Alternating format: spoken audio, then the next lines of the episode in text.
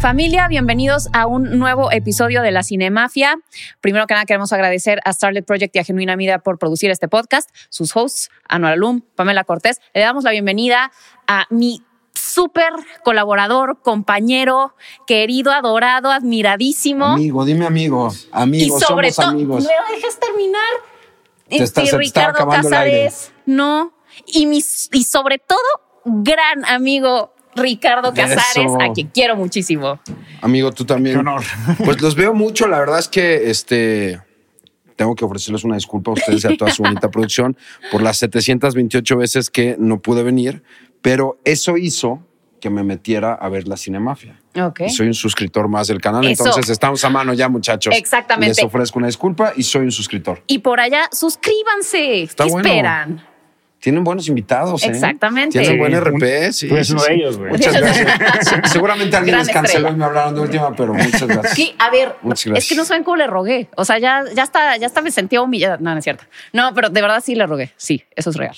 Eh, pero bueno, al fin te tenemos aquí y bueno, pues como se viene todo esta furor del mundial y demás, queremos hacer un especial de películas deportivas, porque en al, al principio como que te propuse películas de fútbol, pero seamos honestos, no hay muchas películas No de hay fútbol muchas que sean películas de fútbol. Y te, y te voy a decir una cosa, y no hay buenas. Y no hay buenas, O sea, no hay exactamente. buenas. Yo creo que la mejor película de fútbol, la cual no tengo en mi lista de tres mejores películas deportivas, pero es una buena película de fútbol, es Bendit Like Ah, Beckham. es buena, cierto. en su momento me parece que está Y es de fútbol hecha. femenil. Y es de fútbol femenil que cómo ha crecido, hay mucho macho sí, ahí sí. que se, se niega a verlo, pero ha crecido mucho el fútbol, sí. Sí, entonces, bueno, va a ser más como para inspirarnos con el espíritu deportivo. Correcto, Entonces vamos a tomar historias deportivas en general. Me parece. ¿Les parece bien? Entonces vamos a hacer la dinámica de lo que esto lo hemos bautizado como de lo genial a lo vomitivo. Nos va- les vamos a dar tres recomendaciones que creemos que son las mejores películas de deportes para de no, de nuestro criterio y eh, tres películas que creemos que no funcionan y que son un desastre para la fórmula de, de Que las no vean películas. de- nunca. que no vean nunca, que evítenlas. Pero seguramente son las que más atención les van a llamar y la gente las va a creer. No, no. Yo las Luego que, eso pasa. Las que traigo yo son Desastrosas. desastrosas. Ok. Una a lo mejor la podrías querer ver, otras, las otras dos no. Ok, bueno, pues vamos a empezar. Empiezas tú, Rick. Tu primera recomendación, la mejor película de deportes, o bueno, voy a, la que voy a elegiste. empezar por el número tres, ¿no? Medalla de bronce y así Ah, vamos ok, ok, ok, increciendo. ok, ¿Te va. parece? Va, Empezamos medalla de bronce, me parece bien. ¿Te parece bien? Me encanta la idea. Voy a decir, a ver, déjame ver mi lista en cuál puso número tres. sí, sí, soy súper ñoño. Vine a hacerla con tarea hecha y todo.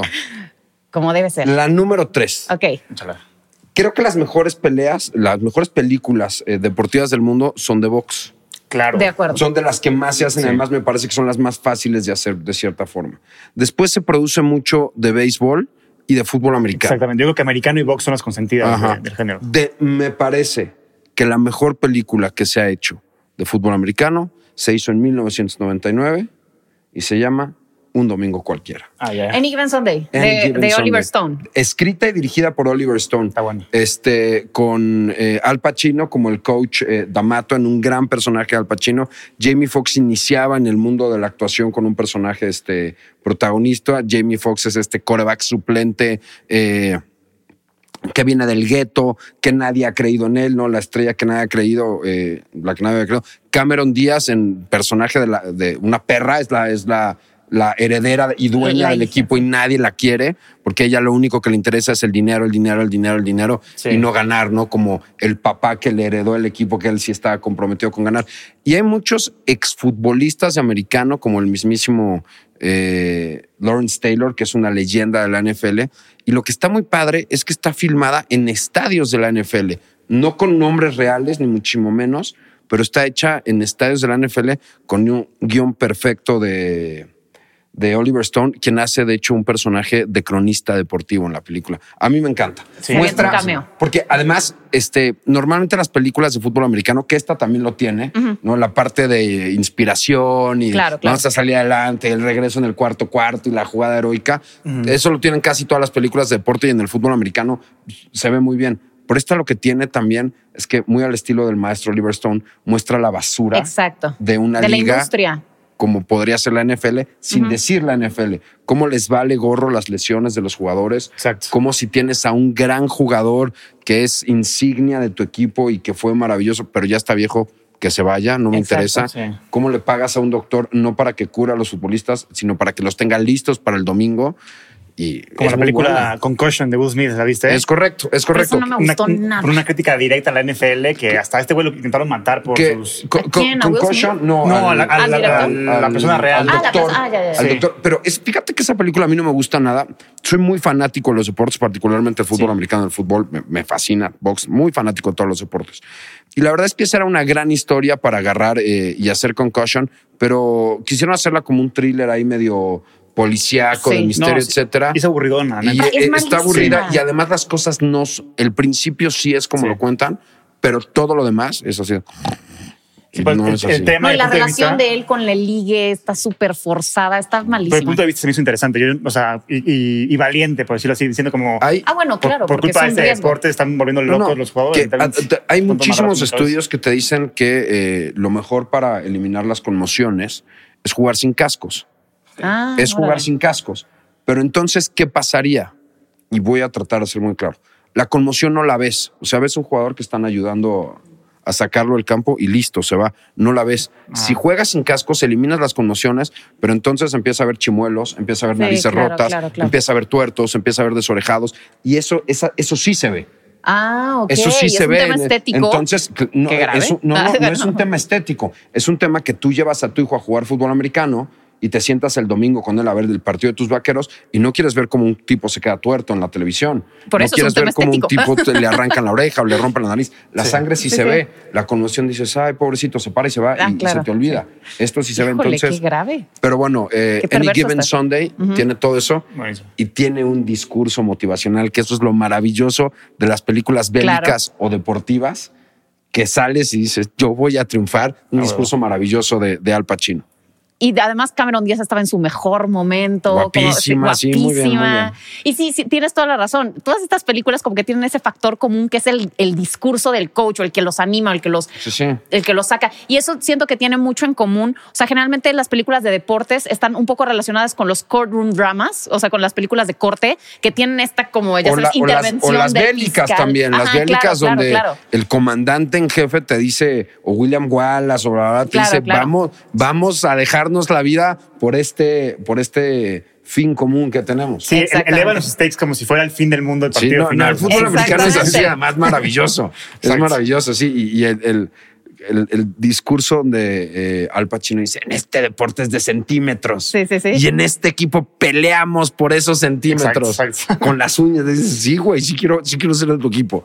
Sí quiero. Y obviamente algo que también tienen en común con los courtroom dramas es que es la historia del underdog que tiene que, Siempre. que, que ganarle a un, pues, o sea, un titán de, de, pues, de contrincante. Entonces, está- o sea, como que siento que ahí están un poco relacionadas. A ver, tú, Armarcito, ¿cuál es tu número, tu medalla de Es bronce? que yo no lo organizé así, nada más voy a darles tres que me A gustan ver, mucho a mí. sí, sí. Ok, Pero yo pasé más nacionalista. Pepe el Toro siempre la recomiendo porque hay mucha gente que no la ha visto. Ok. Y es, es dirigida por Ismael Rodríguez, mi héroe del siglo de oro. Ajá. Yo la admiro mucho. Es la tercera parte de la trilogía de Nosotros los Nosotros pobres, ustedes los ricos y Pepe el Toro. Y esta película, lo, lo chingón es que fue la- realmente la primera película de box relevante antes de la, bueno, Chaplin, luego, luego esta, relevante en la historia, porque fue antes de Raging Bull, fue antes de Rocky, entonces para mí fue una joya de, de la cinematografía literal. Y lo que más me orgullece es que es mexicana. La primera, la primera película de box relevante a la historia es mexicana. es un gran dato. Sí. Sí, lo sí, que sí. das. Yo, Sí. Cuando me pediste hacer la lista, quería traer alguna mexicana. Sí. Y se me vino a, a la mente el chample, pero dije, no, no voy a meter el chample. Champlin. No, aguante. pues sí, es, es Pues probablemente sí, sí, la sí. película deportiva junto con Pepe el Toro más popular, pero Sí. es un gran dato el que acabas de dar, sí, cierto. Pepe el Toro.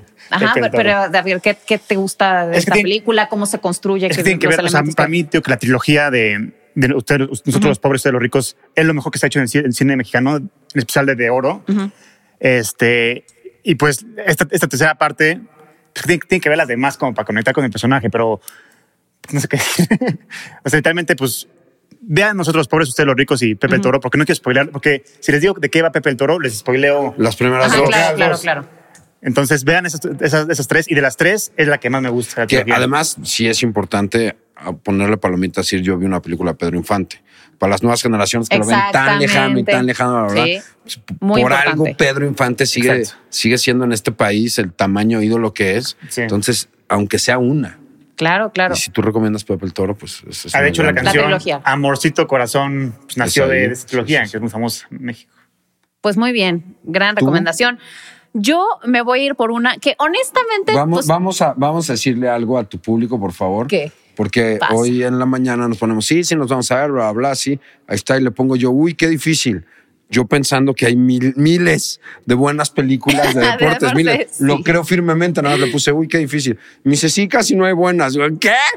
Es que te juro como que me costó trabajo encontrar unas que de verdad que me apasionen. Te voy a dar 20 cuando acabe ver, el programa. está bien, está bien. Pero bueno, ahí les va una que la verdad no está buena, pero me gusta mucho. Entonces, la verdad yo me fui por cosas que, pues, no, la verdad sí hay unas muy objetivamente buenas.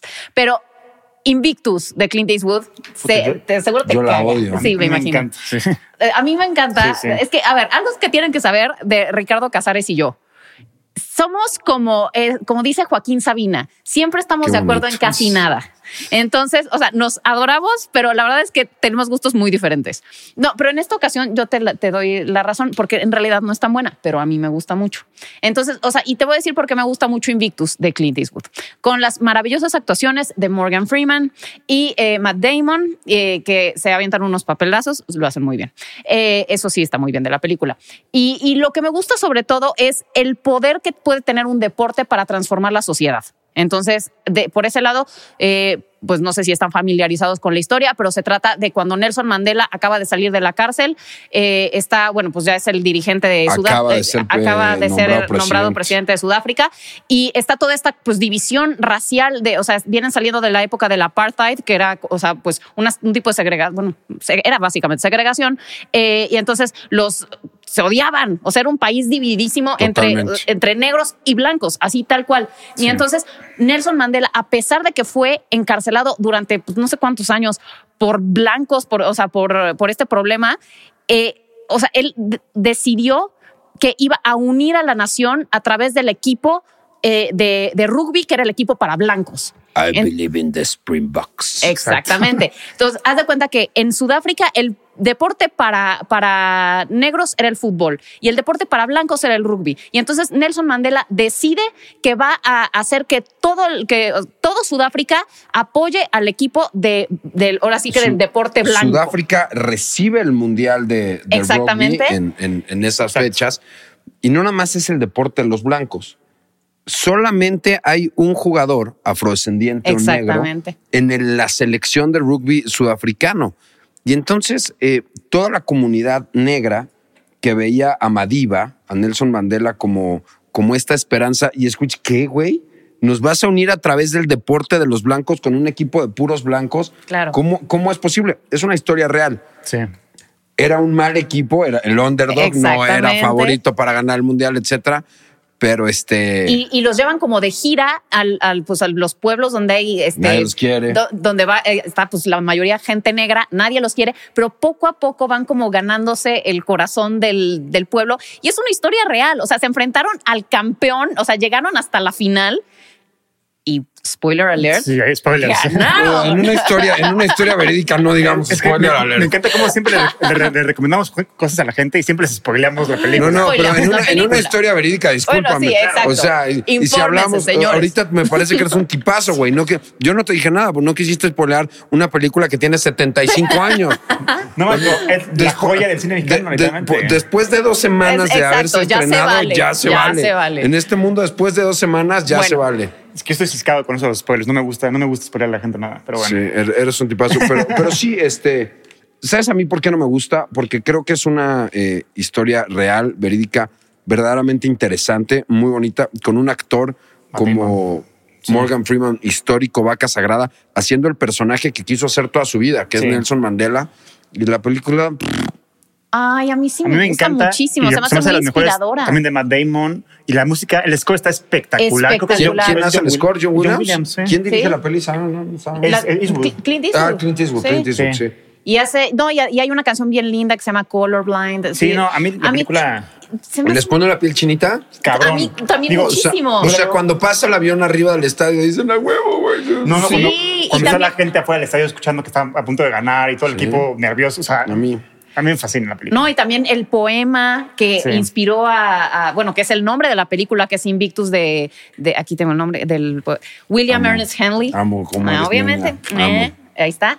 Este es un poema- es uno de los poemas más famosos y fue el que inspiró a Nelson Mandela a soportar la cárcel. Sí. Y, y- y pues eso es lo que le da el título a la película. Se me, se me hace súper inspiradora, la verdad, aunque sé que tiene sus errores y que de- o Los sea, efectos especiales son medio pinchones. están pinchones, sí, pero me gusta mucho la historia y se me hace que está bien lograda al final. Y, y sí es una que, que, que recomiendo para ver, eh, para sentirse justo Inspirado. inspirado. Ujú, Ok. Sí. Va mi medalla de plata, Medalla ¿no? de plata. Va mi medalla de plata. Ah, Está muy de moda ahorita, me parece una estupenda película. Salió, está muy de moda el tema. La película salió en el 2013 del maestro Ron Howard con Daniel Brühl y Kim Ah, buenísima. También es una película biográfica. Sí. Rush. Sí. Eh, aquí le pusieron Rush, Pasión y Gloria, Pasión y es Gloria. de. Fórmula 1. Narra eh, el enfrentamiento de Nicky Lauda y James Hunt en la temporada de 1977, me parece, de la Fórmula 1, de cómo llegan al campeonato. Si usted no sabe quién es Nicky Lauda, pues Nicky Lauda es uno de los pilotos más importantes en la historia de este deporte, un tipo que cambió la forma en la que los pilotos deben ser, porque además es un hombre que además de saber manejar sabía mucho mecánica, lo cual ayuda Claro. mucho para Sí. que tu coche esté al tiro pero sufre un accidente en esa temporada donde pierde un oído, se quema la cara de manera brutal. Un accidente en, en- en- en la pista, en el, en el auto, Sí. y donde los pulmones se le quemaron de manera brutal y solamente dos semanas después el hombre estaba arriba compitiendo por su campeonato. Él era el campeón. Y James Hunt era un piloto eh, británico en un deporte británico que tenía muchísimo talento, pero que a él le gustaba la fiesta, Sí, un engreído. la Como que no se lo cocaína, tomaba en el serio, alcohol y siquiera, las tan- mujeres, básicamente. No se lo tomaba en serio. Y lo único que hizo en su vida, eh, que tomó en serio en su vida, fue esa temporada y ese año ganarle a Nicky Lauda. Dirigida por Ron Howard con un score de, de, de Hans Zimmer espectacular, con un diseño de producción espectacular, con efectos especiales maravillosos, porque ves los autos, Sí, sí, sí. ¿no? Y es una película biográfica. O sea, yo tengo muchos amigos que con, con los que he platicado de esta película que cubren la fuente del cine, que me decían, güey, yo no sabía lo que iba a pasar, yo no sabía qué iba- quién iba a ganar. Y a la mitad de la película saqué el teléfono para googlear. ¿Quién Sí, sí, gana? sí, ¿quién gana? Está muy bien contada. Muy bien Está contada. o sea, más allá de ser una película deportiva, es una gran película. No, es Totalmente. y es, es como el equivalente a Lionel Messi y Cristiano Ronaldo ahorita. O sea, Es correcto, Esa, esa es dinámica correcto. entre ellos dos, nada más uno hacía que el otro se superara y, y lo- y o sea, la competencia entre ellos dos hacía que los dos Que los se fueran hayan vuelto mejores. los más cabrones de la en, en Fórmula su 1. momento, En sí, su sí, momento, sí, por supuesto. Entonces- Uno corría para Ferrari, el otro corría Sí. para McLaren, que son los dos equipos más, más importantes o eran en Y- ese y momento. lo que se ve en la película es que a cada personaje le da una motivación convincente y, y- y que pues tú como audiencia empatizar con ellos. Entonces tú como audiencia pues ya escoges a, a quién le vas, si a Nicky Claro. Lauda o a James Hunt. Entonces creo que lo hace muy bien Ron Howard en dividir esos dos bandos. Claro. ¿no? Que además y- es un gran director sí, sí, haciendo sí. cosas biográficas, ¿no? Sí. o sea, Sí. cosas reales. Pues No, sí. y, y plantear como esta rivalidad que sí, Sí. se siente como tensa la situación todo el tiempo, las personalidades tan diametralmente opuestas de uno y otro. Pero después te das cuenta que no hay tanto odio. Bueno, como- exacto, exacto, que es, es más tema, equipo. es más tema como de competencia y justamente eso de, de irse picando el uno al otro para ir mejorando.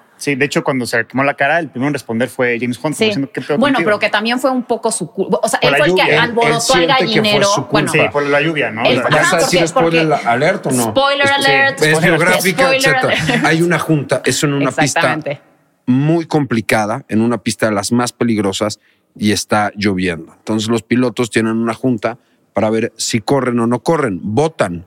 Y Nicky Lauda si es mucho más no cauteloso y, y, y, menos querido.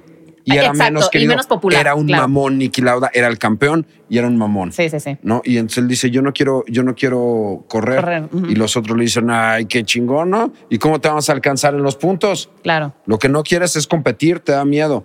Y hace que los pilotos voten a favor de que sí se corra y tiene un accidente. Exactamente. Entonces él es el que alborota el gallinero para que corran en esa carrera muy peligrosa y con lluvia y al final termina este güey teniendo el accidente tan grave. Entonces también es eso es como Pues según yo se decidido todo el mundo usar llantas dramático. de lluvia y luego él escuchó que, que James Hunt no iba a usar llantas de lluvia, entonces dijo, no, si este cabrón no va a usar llantas de lluvia, yo tampoco. Y ahí fue cuando se dio en la madre, ¿no? Según Y, yo fue así. y ¿no? lo que está muy, muy impresionante es que el accidente que ves en la película está en YouTube, porque pasó, estaba transmitiendo por Sí. televisión. Y hay un momento ahí heroico donde otro piloto de otra escudería y odio no saberme el nombre, pero no es eh, James Hunt sí, el que sí. estaba, se regresa y a mano pelona lo saca Ah, de, wow. de los infiernos que era su Ferrari en ese momento quemándose. Sí. Sí, sí.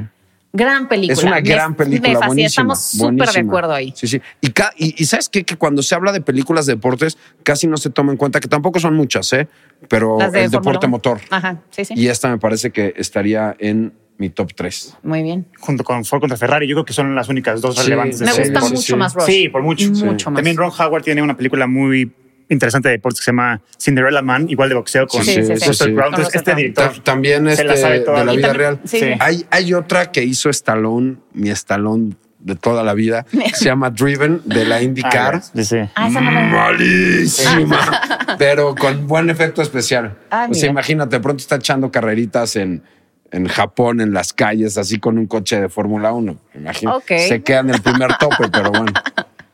A ver, tu medalla de bronce, Anuarit Singh. Es una que me acabo de acordar ahorita que me gusta mucho, que ganó el Oscar, de hecho, a Mejor Actriz, fue The Blind Side, la historia Híjole, de... está en mis malas. Bueno, bueno, ya. ¿Neta están tus malas? Sí, a mí me, me encanta, se me hace muy inspirador. O sea, es la, es la historia de Michael Lower, un afroamericano, que su, su mamá era alcohol, era drogadicta, entonces el güey estaba homeless hasta que un día se topa con una eh, compañera de la escuela y lo, y lo adoptan, entonces esta familia rica este, quiere como Del que, sur, sí.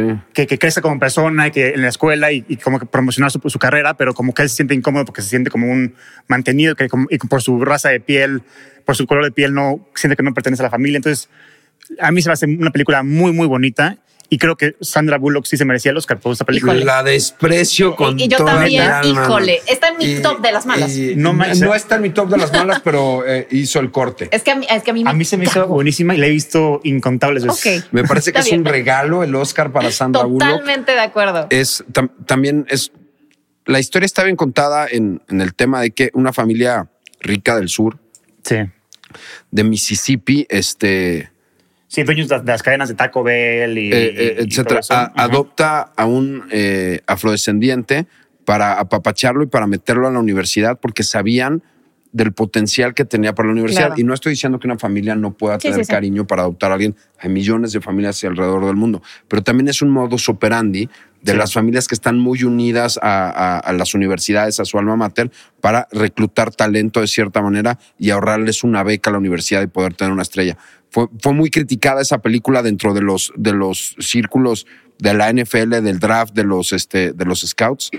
Y cuando sa- sabes cuál es el final de la película, que es la carrera que al final de cuentas tuvo Michael Orr, porque es Sí. biográfica, fue muy mediocre jugador, entonces todavía se cae más.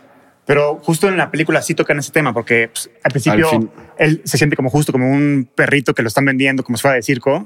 Y hasta le dice a la mamá como, oye, yo no quiero seguir, es tu sueño, no el mío, ¿no? Sí. Entonces el, el arco de la mamá es como decir como, está bien, yo no me voy a meter, tú escoge la carrera que tú quieras y te vamos a apoyar. Entonces, y él sí decide jugar Sí, americano. Y si era un tipo talentoso Exacto. y sí tiene una carrera colegial importante. Sí. Yo, yo no, Me reservo mis nada comentarios fan. para cuando la El- el- el, mi hermano chiquito. top de el- porquería. ¿Quién es el actor chiquito? Ah, este, este Eh, no me lo odio. Lo- Nefasto. ne- el Sí. niño nefasto, Nefasto. Que era como si fuera el entrenador. ¿no? AJ, ¿no? O sea, Ay, Sí, sí, no sí, sé. sí. Y hay, hay un montaje ahí donde AJ está platicando con los entrenadores de, de universidades verdaderamente importantes, como, ¿y qué me vas a prometer a mí? Exacto, justo. Esas Ah. escenas son asquerosas. A mí sí. me gustó, a mí Sí, gustó. la bueno, odio, pero está bueno, bien, está, bien. Le diste tu medalla de plata. Está bien. No, Está yo bien. no estoy tanqueando aquí. Ok, estás, ok. Ok, a ver, mi medalla de plata. Fíjate, estuvimos de acuerdo en algo que no nos gustó. Muy bien. No, y ya llevamos de acuerdo también en Rush que nos gusta. Ok, Mira, ya estamos aquí. Caramba. Caray.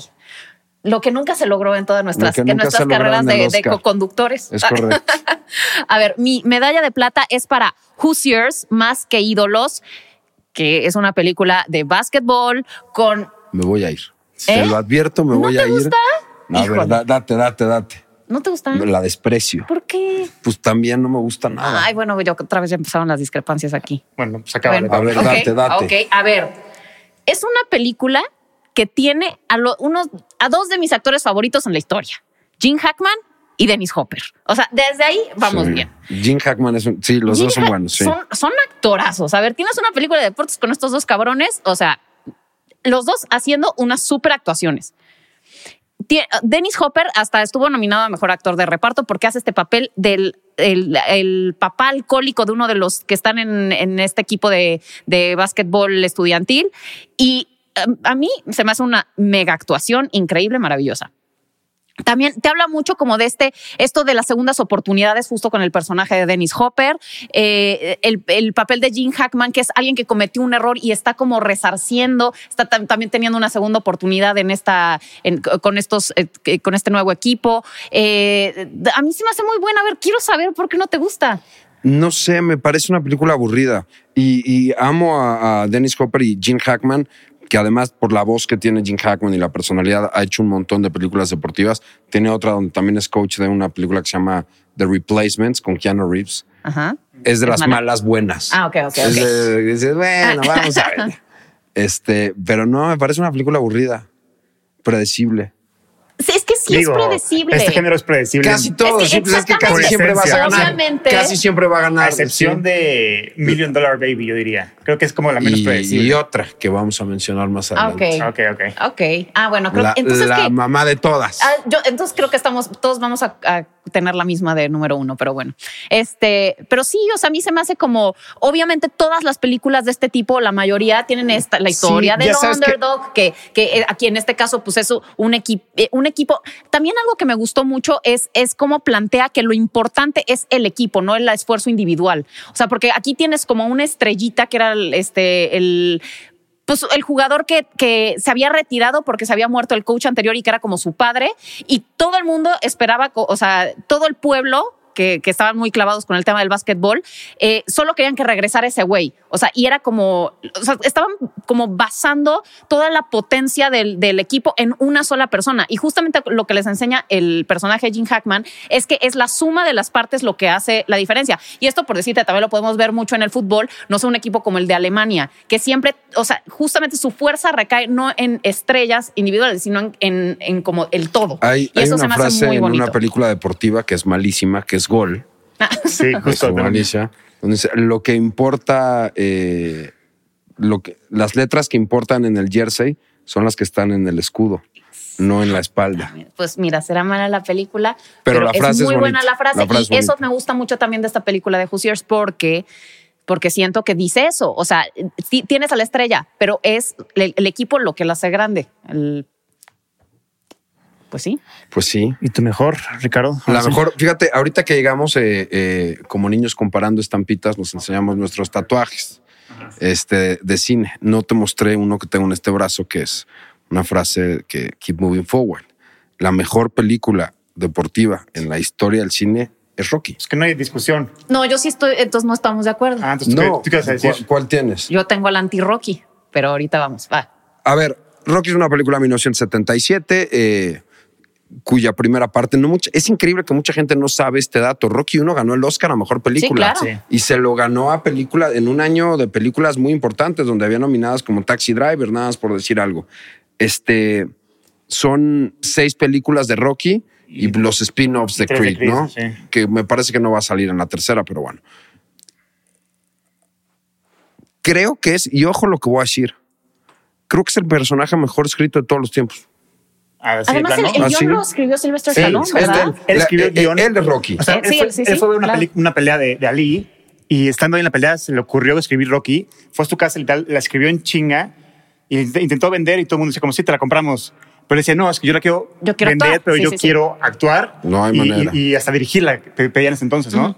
Y decía, no, no, no, hasta que un güey llegó y dijo, está bien, confío en ti y, y el resto sí, es, es Sí, no, historia. pe- pero es, Sí. es complicadísimo. O sea, lo, lo- lo Sí. resumiste mucho. Eh, Sí. No, no, no. Va a muchos eh, estudios y él apuesta en él, porque estamos hablando de Stallone, cuando era un tipo, y te lo dicen varios documentales, donde tenía 20 dólares en mi cuenta de banco. O sea, el decirle que no a los estudios, decir no, no, porque los estudios le decían, te doy Ah, sí. miles y miles de dólares por la historia, Sí, sí, te sí. compro el guion. No, yo voy a actuarla. No, un güey que tenía 20 dólares en, en la cuenta, imagínate, apostó por él. No, de hecho, y, ten- y ve lo que se convirtió. Tenía un- hay una historia muy bonita. Tenía un perrito y ya, ya tenía, exacto, ya no tenía cómo, cómo comer, entonces lo vendió. Y ya, Ay. entonces, entonces cuando ganó mucho dinero por Rocky, lo primero que hizo fue comprar el pobre- perro de regreso. Ay, qué bonito. Yo amo Rocky también con todo mi Sí, corazón. sí. Es mi película favorita de, de deporte sin pedo alguno. A, a mí Sí. es muy complicado decir cuál es mi película favorita en la vida, pero estaría en No, el top deporte, 5. deporte. No, no, para mí está en el top 5. Ah. Lo que te digo, el, arco que tiene el personaje a lo largo de seis, de, Sí. de seis Ah, películas. Que en las cinco lo destruyen. Sí, en, en las cinco quieren hacer ahí una tontería que me parece que por eso existe Rocky Balboa. Exacto. O sea, Rocky Balboa es una linda película que nunca tuvo que haber existido. Ok, fue para resarcir el error de es, las O sea, es la historia de este tipo que nadie cree en él, le dan una oportunidad y se aferró a la oportunidad para salir adelante, aun cuando todo el mundo le decía, tú no puedes. Porque sus grandes aliados en la, en- en- en la saga en algún momento fueron sus enemigos. Exactamente. Todos. El Apolo. entrenador Mickey, Apolo, su mujer no lo volteaba a ver, Adrian, o sea, era así como decir, ya que se vaya este güey de aquí. Sus grandes aliados en algún momento le dieron la espalda Y y él se aferró a todo.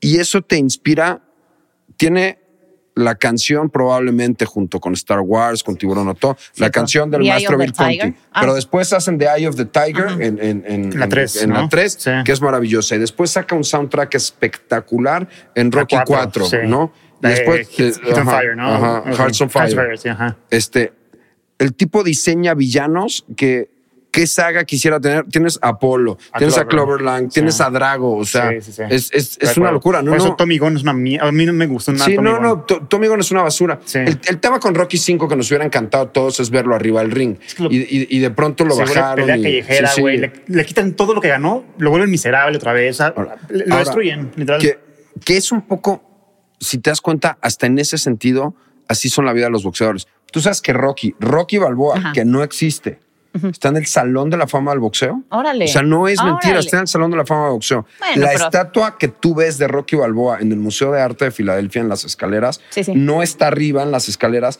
pero está al pie de las escaleras.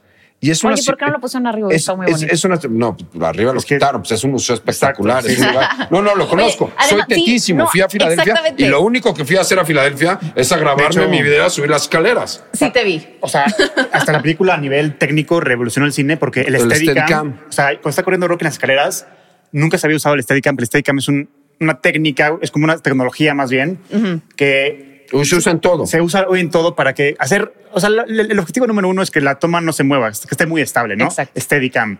Entonces, la primera vez que se, que se usó ahí fue cuando Rocky corría y ya las, la primera vez que más adelante se implementó ya de plano en el cine fue en The Shining.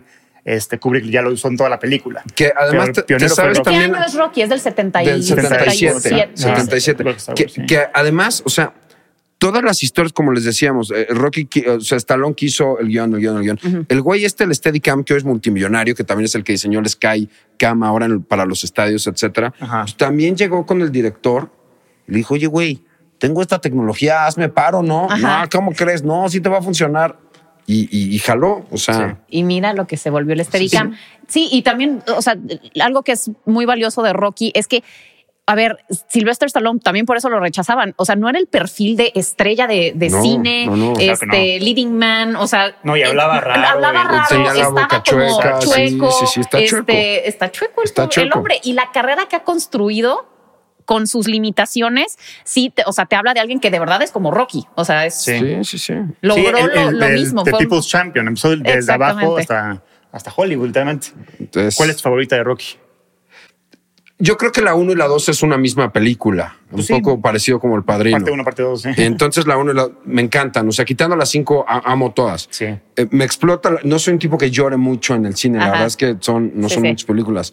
He visto 125 millones de veces Rocky 2 y cuando alza el, el cinturón y Adrian, me explota la gente, no puedo no llorar. Me es físicamente imposible, pero, pero no es una lagrimita de... La he visto 400 Y de millones de, que veces. Me explota sollozas. la jeta. Me explota. Es que a mí la 3 me gusta mucho por justo que Apolo se convirtió de ser su Sí. enemigo a ser su coach ahora. Me ¿Cuál es la de, la de Rusia? Es la La cuatro. 4. Es la la Iván cuatro, ah, el que acaba Ajá, con, sí, sí, con con- la Unión Soviética. Hace a Gorbachev un fanático Claro, del boxeo claro. americano. Sí, sí, es, es, es- o sea, sí, me parece que no hay duda. Ah. Luego, creo que hay una película. Es que un día estaba en un hospital, estaba viendo la tele que estaba viendo, y hay- creo que hay una película, o no sé si era como un, un episodio de un programa o lo que sea, de qué pasó con Iván Drago después de, de esa pelea. Ah, Y- pu- Es como un spin-off. o sea, no no, es- Creed, no Creed no 2. es Creed No, 2, no, no. ok. Hablo de que eh, eh, yo vi la, recuerdo la escena. Está Iván Drago leyéndole a unos niñitos un libro y hablando de sus traumas por haber peleado con Rocky. Entonces, no sé si era como un sketch de un programa. Yo creo que era un sketch de como un programa. Te, Suena. te digo qué le pasó a Dolph Lundgren, que es eh, el- Sí, el el- actor. en la vida real, le dan el personaje de He-Man. Que, que era una película que era muy esperada, que termina Sí. siendo un flopazo, pero el director odia que le den a Dolph Lundgren, porque Dolph Lundgren que se vuelve un fenómeno por Rocky 4, pero se nos olvidó que en Rocky 4 dice dos palabras, I must break you, y era ruso, es no hay bronca. Entonces llega al set de He-Man y dice, bueno, aquí están Ahora tus sí. líneas. Dra- no, no, no sabía. sabía. Entonces fue, y Wow. su carrera se va a la basura. Ok. Sí, sí. Bueno, entonces tú también, tu nos número uno es Rocky. Yo a muy Rocky, pero pues, es que yo como entendí mal el ejercicio, traje una lista de películas chingonas que quiero recomendarle a la gente para Date. que vea. Ah, no, la la- nunca la batí. Me la doy rápido. Ok. Eh, Southpaw, igual de, de Bob. Ah, sí, sí, sí, es muy buena. Eh, esta no sé cómo pronunciar. Y Rachel McAdams. Sea Biscuit. el- la de- Sí, Biscuit. sí, sí. Biscuit, sí, sí. Eh, también, es, también es real. Ajá, de Carros de. Fuego, un clásico que ganó el Sí, Oscar película Sí. del año. Eh, na, na, na, na. Este elegimos, elegimos. Bueno, Match Point no supe si ponerla en deportes o no, pero es que es una analogía del tenis. Exacto, pero, Pero no- sí, no está el- Es cual una es. gran película, véala. Yo no la pondría en, bueno, de- en deportes. es un sí. gran drama. Pero usa el deporte como una analogía que, Sí. que Sí. empuja la, la trama hacia adelante. Y bueno, obviamente, eh, Ah, ahí Está Tonya es muy buena. Es otra película Sí. biográfica. Pero sí, yo, sí. yo creí que íbamos aquí como que lanzar un collage de películas, por eso como que ni siquiera Es traje que mi era top de lo 3. genial a lo vomitivo, Anuel. No me, no me explicaron. No regañes, no regañes. Pero bueno, sí, o sea, mandaste, una gran selección. aún, gran aún selección. así, hubiera escogido Rocky. Sí. Sin pedo, porque yo amo Rocky con todo mi corazón. Sí, sí, sí. A ver, tu número uno. Pues mi número uno es Raging Bull. Ah, pues sí. Pues obvio. es el anti-Rocky. Mm. Es, es- Pues a sí. ver, a ver, Ricardo Casares, sí. Es una estupenda película. Las, no, pero pues las películas a mí me gustan, o sea, cada quien sus gustos. Ustedes les gustan como lo- el Hollywood rosa, si se puede. Que también subo es una las película escaleras. biográfica. Es la película biográfica de Jake LaMotta, que es- también era un boxeador. Toro pues, salvaje. eh, de- el toro salvaje, Raging Bull. Sí. Y es de Martin Scorsese, con las magníficas actuaciones de Robert De Niro, que se ganó el Oscar a mejor es su actor. primer Oscar, actor protagonista. Y es su único Oscar, prota- o sea, en protagónico. El segundo lo tiene por, por El- Padrino, El Padrino, 2, pero sale de sí. reparto. Ese fue de reparto. Y sale también Joe Pesci, que siempre Joe son la mancuerna de oro. A Sí. ver, los dos eh, grandísimas actuaciones. Y eh, el manejo de cámara, la edición, sientes que estás en la Sí. adentro de la pelea. Es una obra La- maestra. Sí, sí. es una obra maestra que además, o sea, te digo, a mí no me gusta tanto como el Hollywood rosa, me gusta la oscuridad Claro. y siento que Martin Scorsese Rocky 1 es una película oscurísima. sí, pero tiene un final muy feliz. Al no, final, o sea, es como Rocky 1 pierde Rocky. Sí. no, claro, O sea, se gana el pueblo, por eso pero te gana Polo. Por eso Ajá. te dije que no. eh, y pensaste que íbamos a tener la primera. En Rocky 1, Rocky no gana. Ay, pues no, es- yo No, eso que, la que dos, le la grita, revancha. Adrian, está todo- esa es la celebrando. Luego todo el pueblo dice como Ah, ganó sí, Rocky, ah. por eso es la revancha, para que Polo limpie su Pero ego. Rocky pierde. Ah, ya y no la me dos acordaba cuando de se, eso. se Es noquean. oscurísima. Sí. Rocky es un cobrador de la mafia, no de la cinemafia. No, de, de la, la mafia. Ay, estoy bas- casi segura que, Entonces, que, por eso que es que por eso no- le ganó. No, la 2 ya gana. Es cuando la Sí, la dos gana, es la revancha. pierde. Por eso Ah, dijo que bueno. es como Ok, una es que- película es que, en, en entonces dos. sí, entonces la- Sí. vi las dos juntas y entonces me quedé con la idea de que ganaba. O sea, en una narrativa normal sería el midpoint en la final de la, de la primera película. Bueno, el punto es Eh, que no, es una gran Raging película. Bull se me hace pues la, la mejor película de deportes porque también te plantea a diferente, bueno, pero supongamos que Rocky termina así, o sea, termina llegando a la, al- No, termina llegando a lo Al- ridículo. pues, te- te- Bueno. acaba con la Guerra Fría. bueno, Sí, sí, sí. bueno, pero, o sea, termina llegando a este punto de, de- de gloria, pues, en algún momento. ¿Estamos de acuerdo o no? Sí, sí. Y aquí es, o sea, su momento de gloria es brevísimo y es un tipo que se autodestruye y destruye todo lo que toca y eh, no puede escapar de este círculo de violencia Sí, es una- terrible una tragedia, que, sí. que, que sí, es un dramón. sí. es un dramón. Es Porque, una película estupenda, ¿no? O sea, no está mal que esté tu película. No, es que sea tu es película. eh, o sea, el uno. tipo se autosabotea, eh, eh, destruye todas sus relaciones, termina acabado. Spoilers. O sea, spoiler alert. Ahora, ahora, lo que genera, no le. Insisto, puede Mm. ser que sea mejor película que Rocky 1, que serían las que te iría yo a, pe- a pelear. No lo sé, puede ser. Pero en lo que genera, es un no contest. O sea, Ah, sí, lo claro. que genera Eh, aquí Rocky sí, para sí, la industria, para la cultura popular, para el mundo del boxeo, etcétera, etcétera, es un no contest. O sea, utilizando la analogía de lo que estamos hablando, es un knockout de Rocky, sin, pero fácil. En, en cuanto a inspiración. En o cuanto sea, en a todo lo que genera. A to- o sea, de entrada son, estamos hablando de nueve películas que generó Rocky. Ha Pero- tocado, pero- pero no- ha pero tocado a generaciones y Yo a sé, pero generaciones. por eso no siento que se mida el valor por, por ya sabes cuántas secuelas tuvo, No, no, cuánto, yo- o el impacto yo- a futuro. o sea, yo siento que o sea- como pieza de arte, Rocky 1 versus Raging Bull, gana Raging Bull, pero Yo no creo que mucho. fácil, yo creo que es un buen tiro. O sea, creo que es un buen tiro. Bueno, Rocky sí, uno exacto. No- contra por mucho. Toro Salvaje. No por mucho, creo que es pero- un buen tiro. Pero cuando hablas de lo que el personaje, porque esta que no se te olvida que es una película biográfica, entonces ya es más fácil escribirlo. Este güey no. Este no, y güey además Jake inventaste- estuvo involucrado en el e proceso, escribió inventaste el a libro. todos.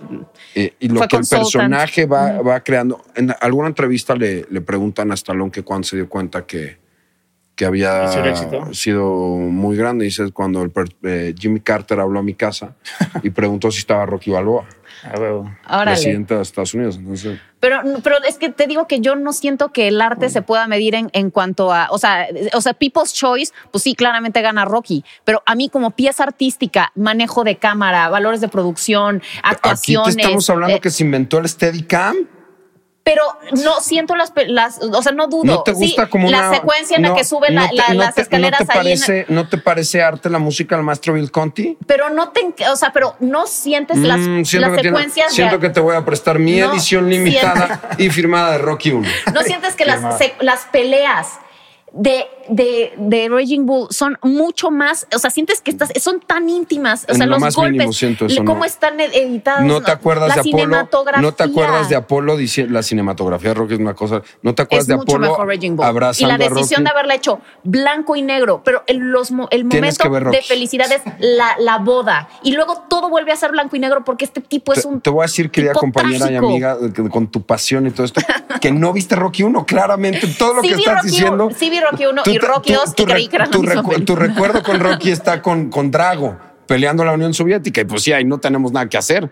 Absolutamente nada que hacer. Pero te voy a prestar mi DVD. No, es, es- también, también, también es chingona la pelea contra el Drago. Cuando dice. Ah, sí, He- he's exacto. not a robot, No, no, no, he's no, not a no, man, no, machine. if he dies, he no dies. pain, no pain. Y luego Sí. nos sale un poquito y Sí, dice. sí, sí, es sí. humano. Sí, el no pain, no pain, sí, sí, sí. La neta, yo estoy aquí con, con Ricardo, ¿eh? Pero, Pero ¿que la- pero la uno, Bull? no, no. sí, me encanta ¿Que Raging Bull, pero es que, es que hace más- yo no te echo a pelear ni la 3, ni la 4, ni la 5, ni la, no, o sea, me parece que estamos hablando de otras cosas, absolutamente. Pero Rocky 1 contra Toro Salvaje, te la pongo a pelear el día que quieras. Porque todo lo que dijiste de Toro Salvaje, te lo puedo yo argumentar de Rocky. Todo. Decías lo íntimo de las peleas. Hay un momento donde Rocky está en la esquina con el ojo así, más se escucha el cut me mic, cut me. Es una maravilla. No, sí, sí, no, no, es marav- Los madrazos se oyen espectacular. Pero el Sí, drama lo que, de. lo que de- te hace de- Scorsese de- es la experiencia de tú sentirte como el boxeador. es lo que hace Exactamente, eso es a mí lo que se me hace muy rico de Raging Bull, más todo el contexto y toda la tragedia de alguien autodestructivo que, que no puede escapar del círculo de violencia y termina, termina dando este, casi casi estando comedy ahí en un lugar ahí barato. O sea, es, es, es la, la decadencia absoluta de alguien que, que pudo haber Sí. tenido todo el No, sí, potencial. es no- no maravillosa discuto, historia. Sí, mucho más trascendente Rocky en todos los sentidos. Por ejemplo, ¿contra quién pelea él? Nos acordamos. Contra Sugar Ray. Yo ni me acordaba cómo se llamaba ese güey. En cambio, en Pero, Rocky, pues- me acuerdo de todas las peleas de Rocky, cómo, cómo se llama. O sea, justo. Claro. Se me hace Hasta. ¿Te se me hace acuerdas cuando peleó con Thunderlips? Rocky por mucho. ¿Vamos a hablar de las malas o ya nos sacamos el tiempo? No, no, rápido quería hacer un último comentario de. ¿Qué es? No, es que ahorita que estamos hablando, no sé si escucharon, eh, eh, pues este periodista que escribió un artículo en contra de Martin Scorsese, Sí, madre. este, y que salió Guillermo del Toro a defenderlo A huevo, y a sí. decir que si Dios le dijera que le va a reducir su vida para dársela a Martin Scorsese, que él tomaría el trato sin duda. Y yo, claro Lo que lo dice en apoyé. serio. Claro que lo apoyé. Estoy contigo, Guillermo del Toro, same bro. Son dos de los mejores directores. Uno es histórico y otro es uno de los mejores directores del momento. Exactamente. Entonces, eh, porque yo leí el artículo y justo esa fue una de las cosas que más me molestaron y que sentí como un absoluto despropósito entre toda la sarta de pendejadas que dijo este periodista. Que no, que, que Martin Scorsese, y sobre todo en, en una película como Raging Bull, que no tomaba, o, o sea, que, que era amoral, que, que no se comprometía moralmente con, con la historia. Y, y me, me molestó tanto ese comentario porque dije, ¿de cuándo aquí el, el arte tiene que ser moral o, o, eh, tiene que, que- que tener algún tipo de, ya sabes, mensaje positivo, moral? A ver, y, y esto, a ver, escúchenme bien. El arte y el cine no son nanas de nadie. El artista no te debe nada, el arte no te debe nada y no tiene por qué, o, o sea, que es que dejarte un buen mensaje. O sea, siento que eso es justamente lo que está fracasando el cine actualmente, Pero- que todo el mundo quiere dejar como, ay, una, una buena nota, Pero- ay, este, inspirar a las nuevas generaciones. Ah, no, eso no se puede tocar porque eso glorifica, porque eso normaliza, porque Pero- eso fetichiza. Y entonces es como, a ver, no, es- no están dejando contar las buenas historias que se tienen que contar, que el, el director nada más tiene, esa es su misión, no Pero yo por qué creo que también tenemos que abrazar que no todo el cine es arte. No, yo sé que no todo el cine es arte, pero lo que siento es que se le está pidiendo en esta, no- en esta nueva Sí, corriente. educación, sí. O, o sea, tener, un stand, una posición moral y entonces, y si, y si no, pues, este, ¿dónde estás? ¿Qué, qué mensaje estás dando? No, ¿Por, pero por qué? El, el cine dicho por Scorsese es, tiene que decir una reflexión sobre, el- como sobre nuestra humanidad o sobre el mundo. Es lo que Exactamente. Scorsese el cine, es, es todo. La película Exactamente. cumpla con esas dos. Y, y cuenta historias como pasaron. Sí. O sea, no, no toma O como un- se escribieron, O, o sí. como se escribieron. O, o sea, pero lo que voy es que no toma una posición moral de, de, de qué es lo que se está haciendo ahorita, que a mí me fastidia todo esto que se está dando. O sea, hablas de la corrección política. De la corrección política. Y que ahora, y que para mí el único propósito de un artista es contar una buena historia y contarla bien. Independientemente de si, si inspira o no, de Sí. si deja un buen mensaje o no, Yo- yo de si para las nuevas generaciones cómo lo van a contigo. Yo tomar. estoy de acuerdo contigo, pero también, eh, y la enorme mayoría de las personas, habrá quien no, pero la enorme mayoría de las personas que nos dedicamos a contar historias, queremos que nuestra historia sea vista o escuchada por la mayor cantidad de Claro. gente. Y hoy los públicos no reciben eh, historias sin corrección política. No estoy diciendo que esté bien o esté mal. Estoy diciendo que así es. Entonces, pues, por eso está cambiando también la industria. Por eso entiendo tu molestia. Sí, o sea, porque Sí. siento que ya que, los grandes artistas están secuestrados por una ideología. Sí. O sea, y que ya nos están permitiendo eh, este, darse rienda suelta y decir, bueno, pues es que esta es una historia que así es. Y es mi personaje es No. un antihéroe y es un y puede tener las peores No te características vayas del tan mundo. lejos. El otro día estaba echando palomitas con una amiga y Ajá. viendo Friends. Ajá. Y estábamos viendo Friends. ¿Cuándo terminó Friends? ¿En el 2003? sí, algo así. más o menos. O sea, estamos hablando de 19 años. No es tanto. No Sí, es sí. tanto. Y era así de, uy, ese chiste ahorita. Uy, no ese comentario ahorita. O sea, como que más bien nos reíamos de las cosas que ahorita serían imposibles. Es Imposible. correcto. Entonces, sí, sí, sí, está cañón. Y siento que sobre todo el arte se ve muy comprometido por esta, por esta manera de pensar de, de, ah, no, es que te digo, si, si mm, retratas este tipo de realidad que es cruda, que es, es un personaje desagradable, ah, no, es que estás, estás glorificando el, este, este, este, la- a la gente maldita, estás Sí, fetichizando, que no sé qué, estás normalizando la violencia de lo, el, o sea, Raging Bull, el Jake Lamora, se agarraba madrazos a su mujer. No estoy diciendo que esté bien, estoy diciendo que eso hacía el Sí, güey. así pasó. O sea, así pasó, perdón. O sea, no. Y quien se quiera tomarlo de ídolo, pues es su pedo. A lo que voy es que, o sea, como dije, el cine y el arte no son nanas de nadie y no tienen por qué ser películas que dejen buen mensaje o que sean políticamente correctas. De acuerdo. Estamos de acuerdo. Muy bien. ¿Vamos a Ya mencionar nuestras hermano. malas o ya no nos dio tiempo? No sé cómo llevamos tiempo. No, rápido, mencionémoslas así como que. A ver, yo ahorita viendo tus tenis, la primera que se me vino a la mente fue Space Jam 2. La tengo. es una de la Una mía. La tengo. Estamos los tres de acuerdo. Déjenme contarles rápido una cosa de Space Jam terrible. LeBron James, por, eh, por hacer Space Jam, ganó el Razzie a peor actor. Lo cual dicen, eh, está bien. Pero actuó de, de LeBron James. Claro. Sí. O sea, quiere decir que alguien mejor que LeBron James puede hacer el, el papel de Sí, LeBron, de LeBron James. James. O sea, le dieron un Razzie por actuarse a sí, Sí. mismo. Esa, esa película tenía el potencial del mundo porque Warner descubrió un- una manera interesante de cómo con- conectar el, Ah, el multiverso de Warner. Sí, sí, ah, sí. cabrón, va a estar chingón vamos a ver a Gandalf jugando con Harry, pero o sea, dije, güey, está muy ambicioso eso. Y no mames, la cagaron No, cabrón. no, no, es un LeBron está de la desastre. chingada. Es un Es- desastre. LeBron además, perdón, o sea, Don Chill también está o de sea, yo no siento que la tenían fácil, la verdad, porque la primera No fue hagas, no hagas Space Jam. No, hagas, hay remakes que no debes de no hacer. hagas Space Jam 2. Exactamente. Tenías a Michael Jordan, al mejor jugador de todos los tiempos y, y- irreemplazable, incomparable y y, y- y esa fórmula había funcionado muy bien, pero era un one hit wonder. Sí, o sea, no, punto, no la vuelvas a hacer. Y no tiene LeBron James el carisma de Michael Jordan. No tiene, de hecho, no tiene carisma. No, de hecho, LeBron no James. tiene carisma. Y pues antes, antes de, de- de- de que nos corten, lo decías, ya viene el Mundial. La película de fútbol más famosa de todos Gol. los tiempos es Escape a la Victoria. Ay. No, es Escape a la Victoria eh, de 1981 con Michael Caine Sylvester Stallone y el mismísimo Pelé. Eh, está en la, en la Segunda Guerra Mundial. Ellos son aliados este, capturados Ajá. y tienen que hacer un juego de fútbol para poder escapar a la Severance. victoria. Es una película americana. En 1981 los americanos no podían saber menos de fútbol. De hecho, siguen sin, sin saber mucho. Le dicen soccer, lo cual es muy raro. Y este y en la historia original contrataron a Pelé, güey. O sea, Pelé. Pelé. Pelé. En la historia original, Pelé hacía una jugada ahí, se quitaba dos y metió un golazo. Y por Stallone, que venía de ser Rocky, dijo: aquí. Ah, ah. Yo, voy, a ser el héroe. Ok, quítate a tres güeyes y mete un golazo. Pues no podía, Stallone, ¿no? Entonces, no, pues vas a ser portero, güey.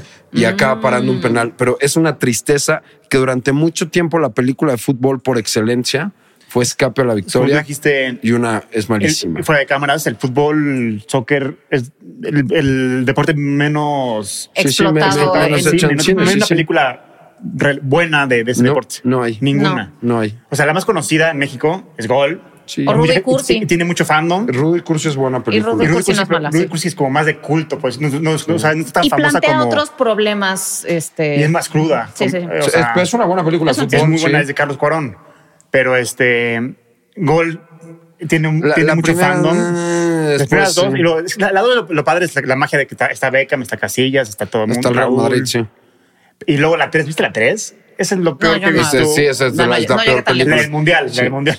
Yo no, no puse muchas deportes porque luego hay de el chango beisbolista, el perro futbolista, Claro, claro, todas claro. esas de Bobby, sí, el perro superestrella. Si usted ve un animal que va a hacer deporte, no, No vea la película. Sí.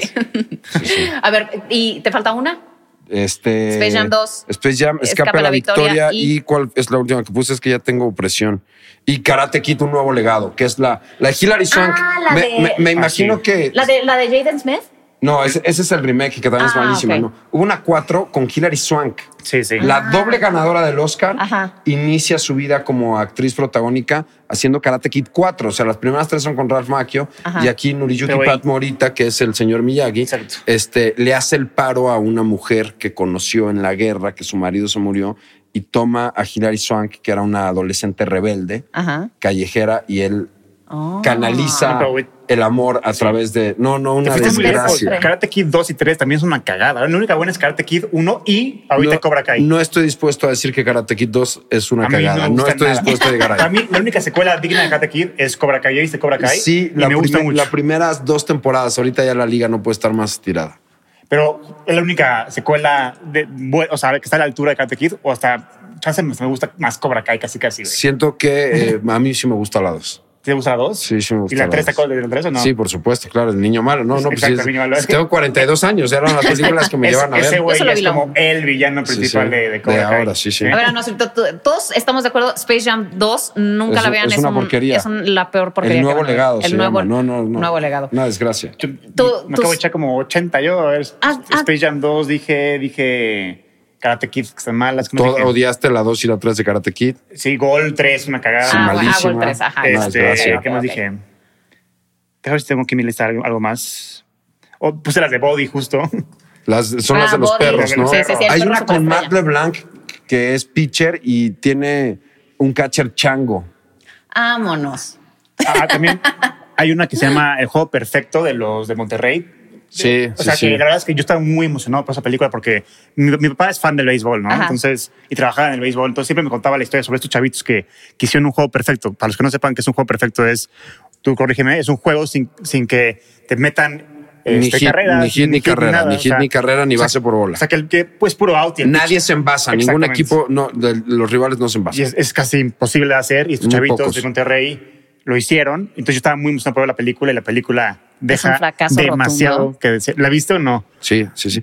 Hay, hay muchas películas de béisbol románticas, de Fever Pitch, y hay otra con Jimmy Fever Fallon. no, es, eh, o sea, la de Fever Pitch, la de Jimmy Fallon, ¿no? Jimmy Es- Fallon es con la Drew Jimmy Barrymore, Fallon ¿no? con Drew Barrymore. Sí, exacto. Que además es- tuvieron mucha suerte porque la empiezan a hacer antes de que los Red Sox sean campeones, cuando tenían 80 años sin ser campeones. Y entonces al final se les da eso y pues, la película cierra un poquito digna, pero no una desgracia. Híjole. Bueno, pues ahí las van las mías. Esta es una de mis, de mis opiniones. Bring It On, ¿contaría Bring It On. en deporte? Ah, ¿eh? Bring It On contaría en deporte esta de Ah, las es buena, porras. es divertida. Ah. es de culto. Ah, no es cierto, pero está buena, está cagada. Es de esas justo malas buenas, malas buenas, ¿no? Ok. A mí se me hace Bring It On, se me hace mala buena. No, esta es una de mis opiniones más impopulares. Ok. Ahí les va. Y mira que eres de opinión Y soy de impopular. sí, muchas sí, sí. opiniones impopulares, pero esta es yo creo que de mis peores. Field of Dreams me caga. Se me hace Y- un absoluto irreverendo desastre. No sé Le dije, cómo, déjame te cuento una anécdota no ahorita sé que cómo, cómo puede estar relacionado. O sea, está hasta en la, ya sabes, biblioteca de AFI de las mejores películas de la historia. Me parece ridícula, Es absurda, ridícula, es absurda, pero es preciosa. horrible. Deja, deja de O sea, contarte una hubiera- anécdota es que yo tengo un final en alternativo que me lo hubiera justificado. En esta entrega de los Oscars, la verdad es que nos fue re bien en la alfombra roja. Llegaron varios y entrevistamos a un montón y todo. Y se estaba paseando actor que nunca he entrevistado en mi vida y que nunca había visto. Ajá. Kevin a Costner. Kevin Costner. A huevo. Está hermoso el cabrón. No, no, no, no, no. No sé cuántos años tenga el señor. O sea, tiene una posición erguida, perfecta. La manera en la que abrazaba a su mujer, no, no sabes cómo la traía la Hermoso el güey. O sea, brin- trae- Majestuoso. Trae, un bronceado. eh, no, no, es, es Robin Hood. Eso es. A huevo. Entonces yo estaba con mi micrófono de señor, señor, señor, Mr. Costner, Mr. Costner, Mr. Costner", y no se acercaba y no se acercaba y paseó enfrente de mí 10 minutos. Entonces, De pronto se iba a ir y nada más le digo, if you build it, they'll come. Oh, no. y nada más guau. voltea. Dije, con esa va a venir, con esa va a venir, que es una frase de Sí, esta de, película. de- fue? field- Sí, de sí. campo de sueños se llama en español. Me cierra el ojo y se va y dijo, me lleva. Sí. Me ¿Ven? lleva Por eso, diablo. otra razón más para no ver Field of Dreams, porque no se acercó con Ricardo Pero, Casares, este, pinche Kevin Costner. pero, pero no, es un clásico. A mí se me hace as- asquerosa. Es absurda, Es totalmente horrible. absurda, A ver, se es. trata de un cabrón granjero que este, llega, le llega una epifanía, un llamado, una voz que suena en su cabeza y que le dice, pela todo tu campo. If you build it, they'll come. Ajá. Delcom, quién sabe qué, pero este, pela todo tu campo, quédate sin un varo. la, la voz decía, si lo construyes, Es- vendrán. Y no- Exacto. ¿Quiénes vendrán? Pero bueno, es una cosa como entre religiosona, pero espiritual, pero hay fantasmas. Es de y fantasmas. es de fantasmas. Y llega un equipo de, de béisbol a jugar a su campo. Construye un campo de béisbol. con- construye un campo de béisbol, se queda sin un varo porque claramente dedica ese campo de, de, de la béisbol. esposa nunca se alarma de pedo así de manera No, firme. exactamente. Lo cual es muy es Es absurdísima toda, Sí lo es. horrible. Me convenciste, sí lo es. Es espantosa. Yo no, No sé si mala, No. pero sí muy absurda. es horrible. Y a, a mí, o sea, te tengo un final alternativo que a mí me hubiera justificado toda la situación. Me hubiera Vamos a encantado. al final. ¿Eh? Pues claro. Es de spoiler, 1991, Es de 1991 ya, quién sabe o sea. Pero, o sea, este tipo, bueno, pues al final resulta que les digo eh, de fantasmas y todos juegan un juego de, de béisbol de fantasmas ahí. Este, Con Ray Liotta. con Ray Liotta, que es un jugador fantasma. muy famoso de no sé qué época. Bueno, pues a mí me hubiera encantado que al final resultara que Kevin Costner es esquizofrénico y veía todas esas cosas y al final que lo metan un psiquiátrico o algo No, así. está muy dark. Por eso me hubiera, se- hubiera sido un gran final y No, que pues por- al final la familia es como de, híjole, no, No, pues, del, no va del tono. papá que está loco y- Sí, no, seguro era como de Touchstone Pictures, una cosa así medio familiar y tono al tono, pero, pero, pero, me hubiera sido, a mí convenciste hubiera ridícula. esa es Sí, estupidísima Por eso película. a mí, a mí no me Entonces, hizo ruido que, que ha dicho eso. Ok, bueno, pues Field of Dreams me hace asquerosa, Space Jam otra vez y The Blind Side, yo estoy A mí sí me gusta. en absoluto Yo- desacuerdo yo no. contigo. Me parece además oportunista porque lo- no sé si saben, pero la produjeron, la produjo la familia millonaria de Taco Sí, Bell. sí, Entonces sí. ellos se produjeron su película Sí, es para darse aplausos y para, o sea, en mi opinión, la verdadera caridad no se cacarea. Entonces, no, o sea, Caridad fue el Oscar a Sandra eh, Bullock. ca- esa fue Caridad. exactamente. Gran- Invítenme más seguido, Caridad fue muchachos. ese Oscar a Sandra Ese- Bullock que ese no se lo año- merecía. Ese año, ¿quién estaba contra ella? No, No, sé, pero por esa actuación, Sandra Bullock no se merecía el carismática, Oscar, muy cagada. ni de broma. Se lo dieron por taquillera, que sí lo es, por otras razones, pero la verdad es que nada Eso, que ver. Hay que ver que- quién más estaba, porque pues, Sí, se compite contra el año, no contra la historia. Sí, sí. Eso es cierto, sí. Sí, pero estoy segura porque ese año hice berrinche y dije no se lo Todos los merecía. años Todos los años hago berrinche yo. Ricardo lo sabe.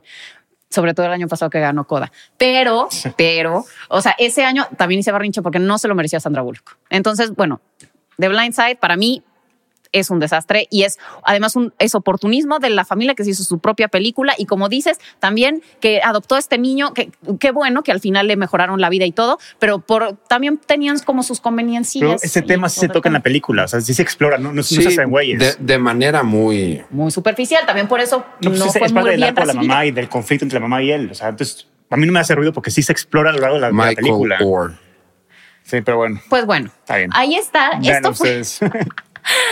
hemos terminado. Esto fue nuestro de lo genial a lo vomitivo de películas de deportes. Muchísimas gracias a mi queridísimo Gracias, Ricardo Muchachos, Casares. fue un placer. Grandes aportaciones, eh, como siempre. Y bueno, pues nos despedimos por allá. Denos like, comenten, suscríbanse y nos vemos para la próxima. Anuar Canavat y Pamela Cortés en el próximo episodio de La Cinemafia.